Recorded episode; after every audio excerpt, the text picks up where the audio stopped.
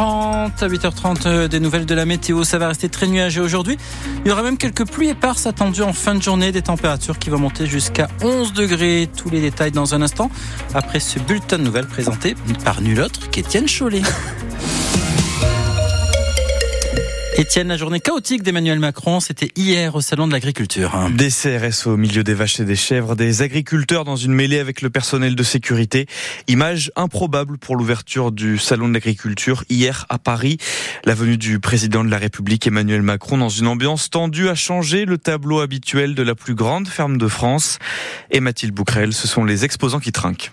Oui, une ouverture sous haute surveillance policière. Emmanuel Macron a déambulé dans l'allée centrale protégée par un vrai mur de CRS avec armure et bouclier, sous les yeux médusés des premiers visiteurs et des agriculteurs, comme Edith Mag, éleveuse de bovins dans le Nord. Ça fait pratiquement 40 euh, ans que je viens au centre de l'agriculture. Connaître le hall 1 fermé jusqu'à 14 heures, c'est du jamais vu. On entendait des gens crier, donc il y a toujours le mouvement foule, euh, un président hué. Euh, en tant qu'agriculteur, on s'y attendait que ça allait être très compliqué parce que les manifestations depuis le début de l'année là n'ont pas encore trouvé leur solution. Quelques mètres plus loin, il y a Nicolas Harris, éleveur en Haute-Garonne, tout aussi médusé. Moi, c'était une première pour moi, mais je m'en rappellerai.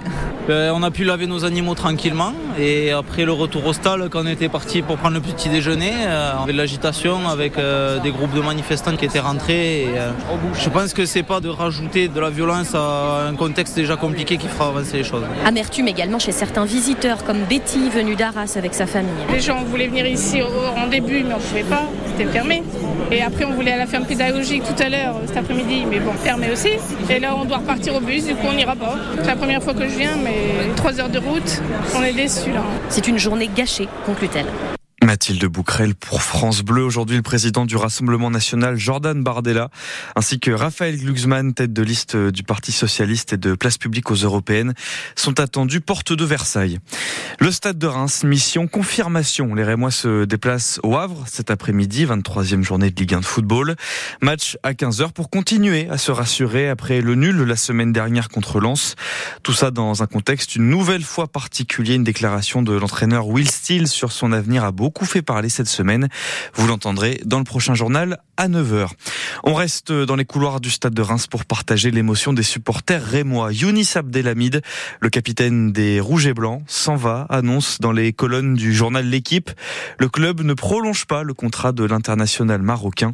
Le défenseur quittera Reims cet été. Il aura joué sept saisons sous nos couleurs. Et puis une association marnaise se bat pour préserver la mémoire des harkis. Ces supplétifs de l'armée française pendant la guerre d'Algérie, français musulmans qui se sont engagés aux côtés des Français. Cette semaine, l'association Harkis et anciens combattants de la Marne a tenu un colloque à Châlons-en-Champagne pour entretenir leur mémoire. Ils sont encore 4000 vivant en France aujourd'hui. La présidente de l'association, Fatima Djemaï, collecte des témoignages de Harkis et de leurs familles. Je sillonne un peu Reims, Chalon, Vitry, où je me pose avec eux et j'ai l'avantage de parler l'arabe couramment. Et donc j'essaie de leur faire revivre un peu, euh, même si c'est de la souffrance, mais de les faire parler. On veut pas être euh, revanchard ni vindicatif. On voudrait décloisonner tout ça et raconter. il y a de la souffrance, il y a de la colère. Je parle beaucoup de santé mentale parce que j'ai beaucoup de filles de harki et veuves de harki dans l'association. Il faut regarder tous les troubles que cela a engendré dans les camps, les conditions de vie, quand après ils ont emménagé dans des quartiers comme euh, Reims, le pont de Vitry, qui est cher à mon enfance, c'était le pont de Vitry. On était entre nous, c'était le bled. L'Abidé, c'était la petite Algérie. Notre cœur, il balance entre deux rives. L'Algérie, notre pays de naissance, la France, notre pays d'adoption. Mais il n'en demeure pas moins qu'on a rencontré beaucoup de difficultés et qu'en Algérie, c'est toujours aussi compliqué pour nous. Hier, c'était le silence. Aujourd'hui, la parole se libère. Fatima Djemaï, présidente de l'association Arki et ancien combattant de la Marne. Scène peu commune mais grave à la patinoire de Charleville-Mézières dans les Ardennes hier en fin d'après-midi. Un homme de 38 ans, employé des lieux, a reçu un palais de hockey en pleine tête lors d'un match. Il a été transporté au CHU de Reims en urgence absolue. Pour l'heure, on n'en sait pas plus sur son état de santé. 11 ans que les rugbyman français n'ont pas perdu face aux Italiens. La série va-t-elle continuer? Réponse à 16 à Lille, troisième match du tournoi des Six Nations cet après-midi. Les Bleus restent sur une victoire poussive face à l'Écosse.